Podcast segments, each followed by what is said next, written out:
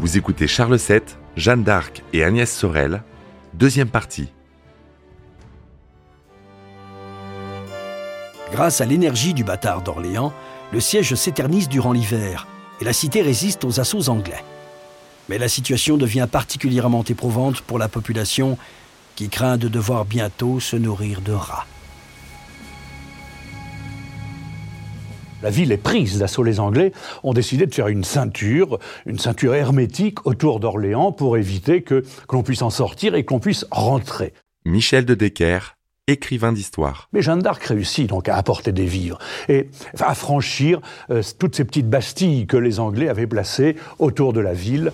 Fin mars, Orléans envisage de se soumettre au duc de Bourgogne. Devant le refus de Bedford, son allié bourguignon retire ses troupes. La pucelle prend les armes à Tours, son étendard lui confère le statut de chef d'armée. C'est pourtant sans commandement effectif qu'elle fait partie de ce contingent de secours qui doit permettre de libérer Orléans. Jeanne impose une discipline qu'on attendrait d'une armée en croisade. Sur la route, quelques miracles semblent lever les doutes des hommes de guerre qui l'accompagnent. Le convoi se présente bientôt devant la ville. Une diversion est organisée par les défenseurs de la cité et le vendredi 29 avril 1429, Jeanne, précédée de son étendard, fait son entrée triomphale dans la cité sur un cheval blanc. Mais les capitaines qui l'accompagnent tiennent la pucelle à l'écart des stratégies militaires et attaquent en vain le dispositif anglais. Une seconde offensive menée avec le concours de Jeanne leur apporte enfin la victoire. Alors que rien ne, pouvait penser, ne laisser à penser qu'elle était un grand stratège. Elle va dire c'est là qu'il faut attaquer, c'est là qu'il faut, c'est la tour, c'est les tournelles qu'il faut prendre, etc., etc. Parce que Dieu me l'a dit. Et en effet, tout s'accomplit euh, comme euh, Dieu le lui a dit. En quelques jours, les Anglais sont vaincus et contraints de se replier. Transcendée par cette victoire, Jeanne conduit le dernier assaut qui met l'armée anglaise en déroute, mais blesse la pucelle à l'épaule. Le 8 mai 1429, le miracle se produit, Orléans est libéré. Les succès militaires qu'on attribue à Jeanne d'Arc hein, euh, ne doivent pas être attribués seulement à Jeanne d'Arc. Xavier Hélary, maître de conférence. Il procède également des chefs militaires recrutés euh, par Charles VII. Mais Jeanne d'Arc a eu un rôle charismatique, un rôle de meneuse d'hommes en quelque sorte, qui a euh, véritablement enflammé le courage et la vaillance euh, des soldats français. Jeanne d'Arc compte bien tirer profit de cet élan. L'armée de Charles VII attire de nouveaux partisans et l'étendard de la Pucelle, de nouveaux fidèles autour du bâtard d'Orléans, de la Hire et de Gilles de Rais. L'alchimie se produit entre l'innocence de Jeanne et la violence de ses compagnons d'armes, qui vont inscrire leur nom dans la légende. La levée du siège d'Orléans initie une série de victoires. D'abord la libération des places euh, de la Loire comme Main-sur-Loire, Beaugency et Jargeau. Puis c'est la grande bataille rangée de Patay. Les envahisseurs optent maintenant pour la fuite. Jeanne convainc ses capitaines de continuer à les harceler. Contraint à une bataille rangée, les Anglais cherchent un terrain favorable qu'ils trouvent près de Patay. Fort de leurs expériences heureuses à Crécy en 1346, puis à Azincourt en 1415, ils comptent user de la même stratégie. Mais les éclaireurs français repèrent l'ennemi et quand l'avant-garde perfore sur le côté les lignes de défense anglaises, la déroute est totale. Ce triomphe est encore attribué à Jeanne d'Arc, pourtant restée à l'arrière bien malgré elle. La situation militaire est définitivement renversée et la nouvelle se répand à travers tout le royaume. Charles VII promet alors l'amnistie à toutes les villes qui avaient oublié qu'elles étaient françaises. Après Auxerre, le 3 juillet, c'est Troyes, une semaine plus tard, qui accepte de reconnaître ses erreurs, tout un symbole pour la ville de l'humiliant traité de 1420. Ruse encore, psychologie, et persuasion et conviction de Jeanne d'Arc, Troyes. Troyes était une place forte, solide. Michel de Decker, écrivain d'histoire. Eh bien, elle va voir le, gouverneur de, la place forte de Troyes en lui disant "Écoutez, euh, ça risque, on va mettre Troyes à feu et à sang, on va envahir la ville, alors que on peut passer paisiblement si vous nous accordez, euh, si vous nous hébergez quelque temps." Et le gouverneur, qui préférait que la ville ne fût pas pillée, va en effet euh, céder aux injonctions de la petite Jeanne d'Arc et ensuite direction Reims. La semaine suivante, le 17 juillet 1429, le dauphin est couronné à Reims sous le nom de Charles VII. La dynastie des Valois est sauve grâce à Jeanne d'Arc. Il semble d'ailleurs que le peuple rassemblé sur le parvis de la cathédrale de Reims acclame davantage la pucelle que le roi de France. Ce dernier doit maintenant conquérir Paris. La guerre civile continue à enflammer le royaume. Paris est toujours aux mains des Bourguignons et des Anglais. Bedford a eu le temps de réorganiser la défense de la ville. Jeanne d'Arc veut profiter de l'aura conférée par ses victoires et poursuivre la lutte. Mais Charles VII privilégie la négociation avec Philippe le Bon.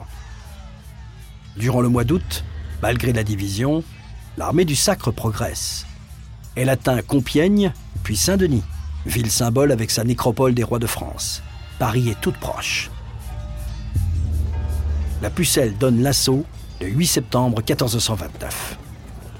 Les assaillants essuient les feux de l'artillerie parisienne. L'attaque se poursuit jusqu'au soir, mais c'est un échec.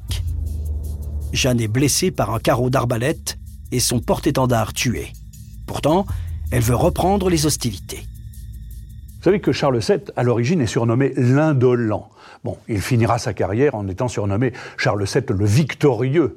Mais pour l'instant, c'est l'indolent. Il hésite, il tergiverse. Et puis, cette jeune femme l'inquiète un peu. Il se dit, tous mes officiers euh, sont impressionnés. Euh, euh, et donc, il, il la libère. Alors que l'armée du Sacre est déjà divisée, Charles VII la démobilise totalement le 21 septembre 1429 et négocie une trêve avec Philippe le Bon. Le roi redonne la priorité à la diplomatie, après avoir joué la carte de la fougue et de la passion. Jeanne d'Arc, après le, couronnement de, Charles VII, va officiellement perdre son commandement, le commandement des troupes, mais elle continue, elle a toujours avec elle une petite milice. La pucelle essuie un nouvel échec à la Charité-sur-Loire. Elle ne peut dissimuler son impatience. Au printemps, lorsque Philippe le Bon semble entamer une offensive, elle repart en campagne sans l'accord de Charles VII. Lors des dernières négociations, le roi a cédé Compiègne au duc de Bourgogne. Or, les habitants de la cité refusent de se soumettre. C'est en voulant leur porter secours que Jeanne est capturée par les Bourguignons le 23 mai 1430. Elle n'a que 18 ans. Charles VII ne va rien tenter pour la récupérer. Eh bien oui, on, sait que ça finit mal pour la petite Jeanne. Elle est capturée euh, par les Bourguignons, les Bourguignons qui vont la vendre aux Anglais. Ils vont la vendre aux Anglais et je me suis amusé à calculer euh, pour combien, pour quelle somme? Eh bien, pour 120 000 de nos euros, tout simplement. Après quatre mois de captivité aux mains des Bourguignons, en octobre, Jeanne est transférée à Rouen, où va se tenir son procès même s'il n'y a pas d'agent secret à ce moment-là, on sait que le roi Charles VII euh, espère, entre Compiègne et Rouen, faire envoyer quelques troupes pour faire un coup de force pour récupérer la petite Jeanne d'Arc. Si bien que les Anglais vont passer par des chemins détournés, vont remonter vers la Manche, vers le Crotoy, vont arriver à eux et ensuite redescendre sur Rouen. Et Charles VII n'intervient pas parce qu'il se dit si je prends trop, sans doute, se dit-il ça, position pour Jeanne d'Arc, je serai mal placé pour négocier ensuite avec les Anglais. Le procès de Jeanne d'Arc débute en février 1431. Le tribunal se compose de 42 membres et les premières séances sont publiques. C'est l'évêque de Beauvais qui va prendre les choses en main, monseigneur Cochon, l'évêque Cochon, euh, ça s'écrit C-A-U-C-H-O-N, euh, qui va lui faire son procès et qui, aux ordres des Anglais, va absolument vouloir la condamner. Pourtant, cette petite jeune femme qui est euh, a priori illettrée, qui n'a pas reçu d'éducation en faculté ou ailleurs, eh bien lui répond du tac au tac, bec et ongle. On a les pièces du procès, c'est étonnant. Quand Cochon lui dit, dites donc Jeanne, pourquoi est-ce que Dieu aime les Anglais? Elle lui répond Oui, quand ils sont chez eux. Il y a plusieurs volumes qui racontent le procès. Jean-François Beige, écrivain. Mais euh, les paroles de Jeanne d'Arc sont toujours un peu déformées parce qu'on les reprend dans la forme juridique. Elle a vraisemblablement, c'était quelqu'un de très simple, elle n'a pas parlé euh, le langage euh, châtié, compliqué qu'on lui prête dans les comptes rendus de son procès. En mars, les interrogatoires se poursuivent dans sa cellule, avec un nombre restreint de juges. Il conserve 12 chefs d'accusation parmi les 70 réunis initialement contre elle. Comme elle porte des habits d'homme et prétend être guidée par une puissance divine, on la suspecte d'hérésie. La plupart des théologiens préconisent de s'en remettre au pape. Mais le temps presse pour les Anglais qui entendent mettre un terme à l'histoire de cette pucelle, qui sème le doute dans leur rang. Le processus s'accélère avec l'aide de l'Université de Paris. Jeanne doit se soumettre ou son sort sera confié à la justice anglaise.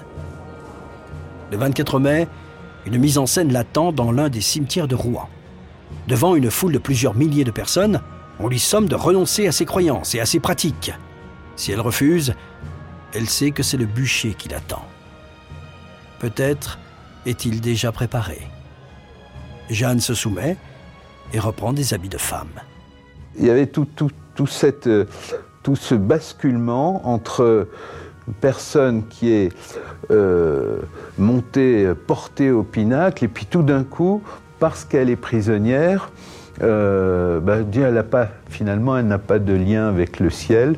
Et euh, comme disait euh, l'historien Jacques Le Goff, elle avait perdu son charisme.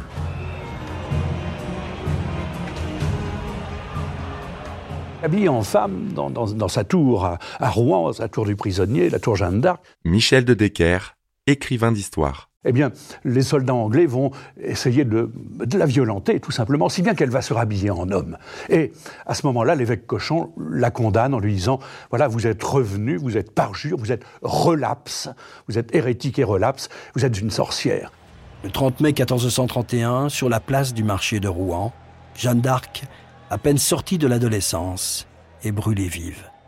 On dit aussi, les romanciers historiques disent aussi qu'elle n'a pas été brûlée, qu'elle réapparaît plus tard sous le nom de Jeanne des Armoises. Or, c'est faux. On sait que son confesseur, le petit moine Martin l'Advenu, était là euh, devant elle, lui tendait le crucifix pour le premier feu, car il y a eu trois feux. Le premier feu pour l'asphyxier, le deuxième feu euh, pour la consumer, et le troisième pour réduire euh, tout en cendres au maximum, et ensuite jeter les cendres dans la Seine du haut du pont qui porte toujours son nom aujourd'hui.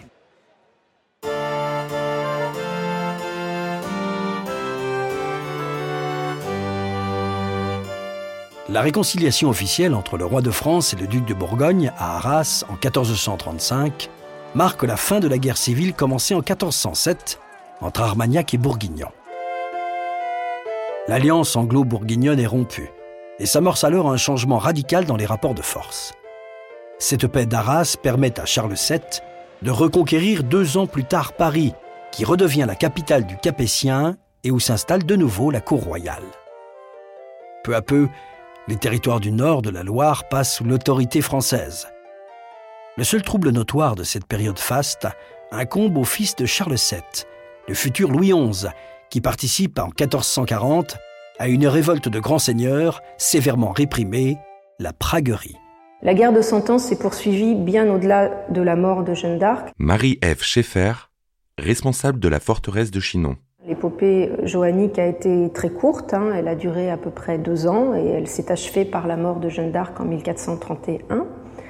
Donc, après la mort de Jeanne d'Arc, le roi de France a mis plus de 20 ans pour reconquérir euh, le reste du royaume euh, de France et notamment pour euh, rentrer à Rouen, qui est le lieu où Jeanne d'Arc a été brûlée. En 1443, une nouvelle figure féminine fait son entrée dans la vie de Charles VII, Agnès Sorel. Elle a 21 ans, lui 40. Rien ne prédestine alors cette petite demoiselle d'honneur à une vie fabuleuse si ce n'est sa grande beauté. Charles VII avait dit, mais mon Dieu, comme elle est belle. Et il lui a fait une cour effrénée, et euh, elle est devenue la première maîtresse officielle de l'histoire de France. Jusqu'alors, les rois pouvaient avoir des maîtresses, mais qu'ils camouflaient, ou on l'ignorait, personne n'en parlait. Là, elle est affichée, elle est exposée, c'est la maîtresse officielle. Il est vrai que c'est une beauté, c'est une star. On a des tableaux d'elle, de Fouquet, la représentant en vierge à l'enfant, euh, avec la poitrine à l'air. Ce ne sont pas des seins, ce sont des obus. On comprend que le roi euh, est craqué devant une telle beauté. Les deux personnages vont se rencontrer en 1443 et Charles VII, pour la garder à ses côtés, va la mettre au service de sa propre femme, Marie d'Anjou. Anna Brisson, guide à la cité royale de Loches. Ils vont vivre une idylle hein, durant six années. Pendant ces six années, Agnès Sorel donnera quatre filles à Charles VII.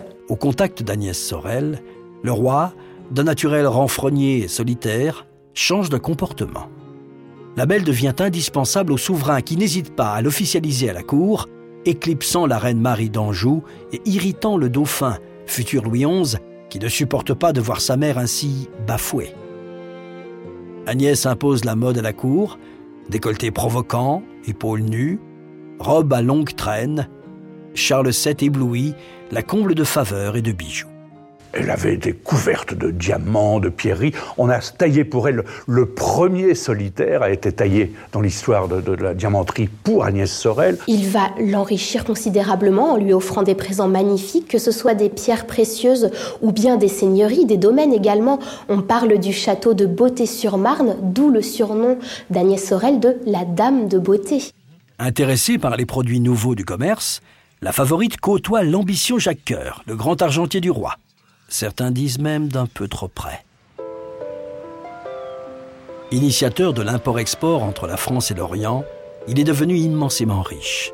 Banquier averti auprès des nobles désargentés, il prête de l'argent contre leurs biens immobiliers et devient alors propriétaire de terres et de châteaux dans tout le royaume.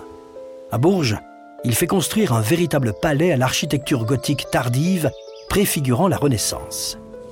Principal conseiller du roi, il réorganise les finances, établit une monnaie forte et stable qui permet une spectaculaire relance économique, bientôt synonyme de financement d'une guerre de reconquête.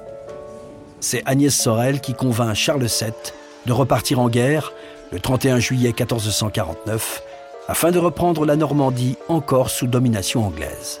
Et Agnès Sorel euh, l'a beaucoup aidé. Michel de Decker, écrivain d'histoire. Elle lui a dit un jour, vous savez, je suis allé voir mon, mon tireur de cartes ou mon astrologue qui m'a dit que je serais en effet la maîtresse du plus grand roi de, l'Europe. Mais ça ne peut être vous, puisque euh, les, Anglais sont toujours euh, sur le territoire euh, de en Normandie et ailleurs, donc c'est certainement le roi d'Angleterre. Je vais donc aller rendre visite au roi d'Angleterre. Charles VII a été vexé, piqué vif, et il a levé les armées, et il a libéré notamment la Normandie des armées du roi d'Angleterre. Charles VII s'attaque donc à la Normandie et au littoral aquitain. En deux batailles, Formigny en 1450 et Castillon en 1453, l'artillerie française fait oublier un siècle d'humiliation en broyant les archers anglais. Seule Calais reste anglaise.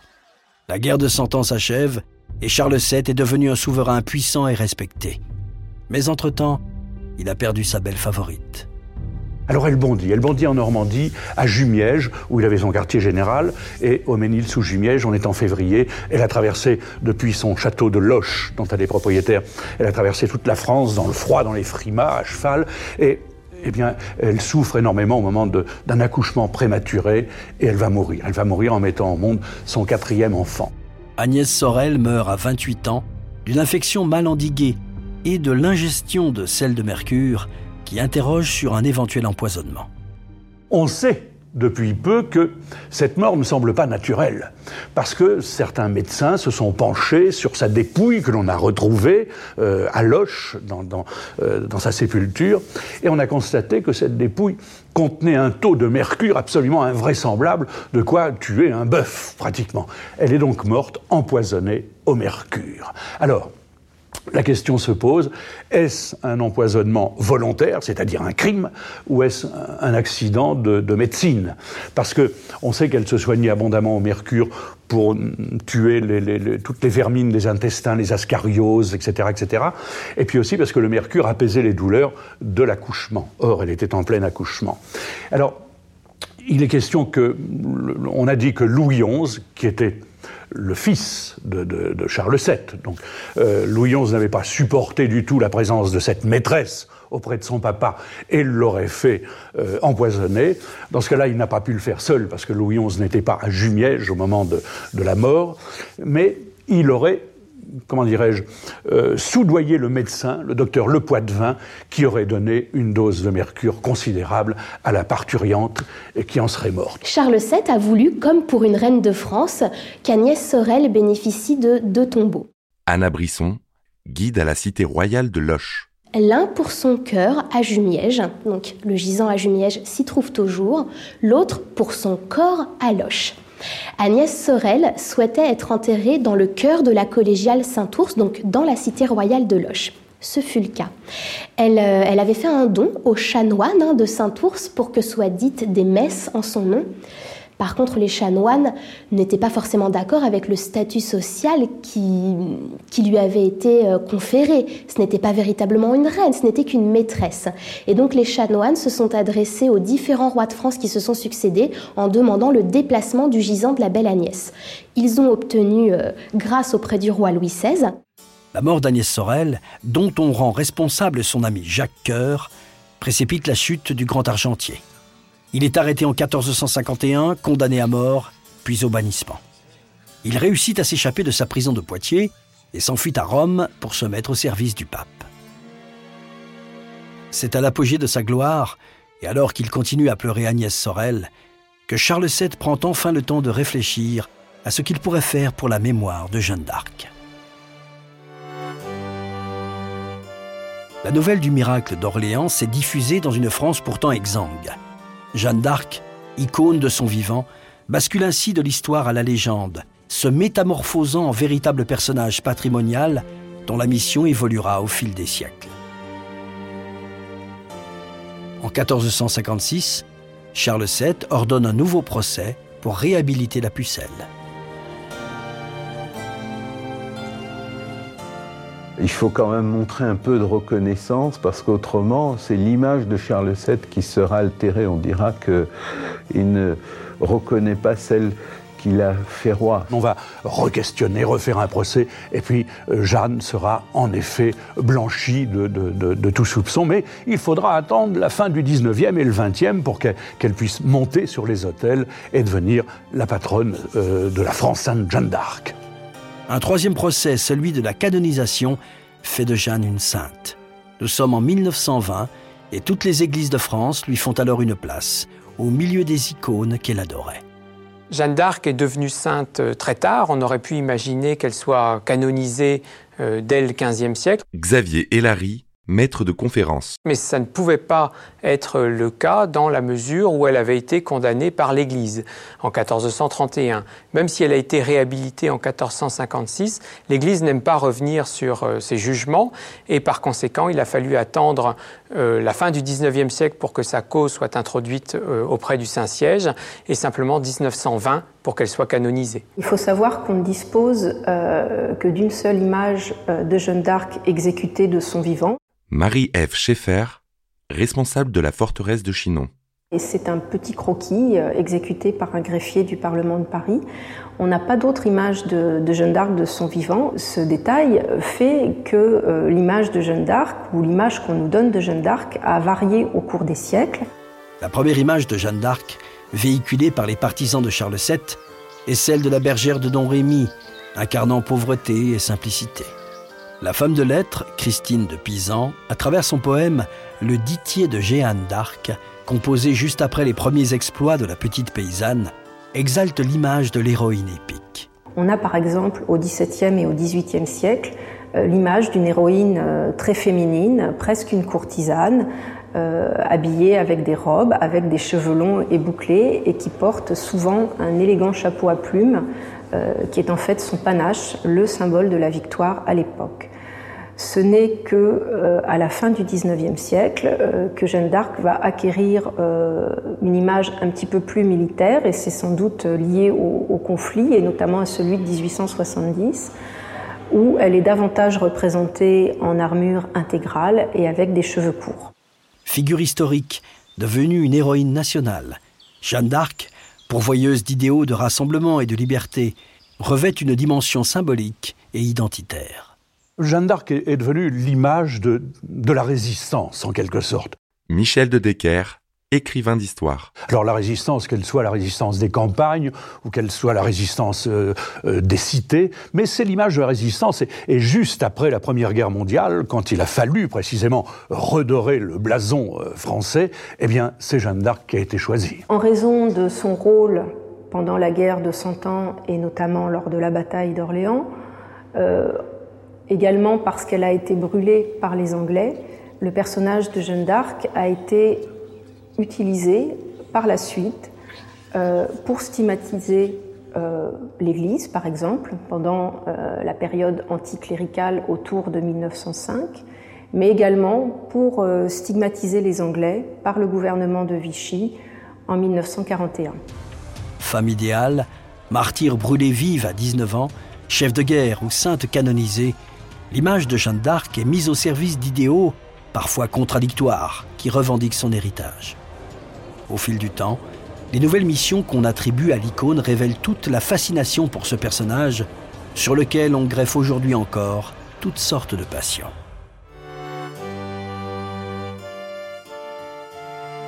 Le règne de Charles VII a permis de mettre un terme à la guerre de Cent Ans. Les Anglais ne possèdent plus que Calais sur le sol français. S'il faut attendre le traité de Piquigny en 1475 pour entériner cette paix, Charles VII laisse néanmoins à son fils, Louis XI, un royaume fort et consolidé. Quand Charles VII va finir par mourir pour laisser la place à, son fils, le dauphin Louis XI, eh bien, Louis XI va hériter euh, un royaume qui n'est pas en mauvais état du tout parce que euh, l'intégrité territoriale est, belle. Il a réussi euh, à, vraiment avoir des frontières intéressantes. Ensuite, il a créé des manières de parlement. Il a créé une monnaie qui est assez saine. Euh, voilà, le pays est devenu un pays en voie de modernité et, son fils Louis XI achèvera précisément euh, d'en faire une puissance moderne. Jeanne d'Arc et Agnès Sorel ont toutes deux montré, à leur manière, un dévouement sans faille au roi Charles VII qui leur doit sans aucun doute d'être un roi victorieux. Vous venez d'écouter À l'ombre des monarques. Si vous avez aimé ce podcast, vous pouvez vous abonner sur votre plateforme de podcast préférée et suivre Initial Studio sur les réseaux sociaux. À l'ombre des monarques est un podcast coproduit par Initial Studio et Merapi, adapté de la série documentaire audiovisuelle les Rois de France, produite par Merapi. Cet épisode a été écrit par Thierry Bruand et Dominique Mougenot. Il a été réalisé par Thierry Bruand. Production exécutive du podcast, Initial Studio. Production éditoriale, Sarah Koskiewicz et Mandy Lebourg, assistée de Sidonie Cotier. Montage, Johanna Lalonde, avec la voix de Morgane Perret.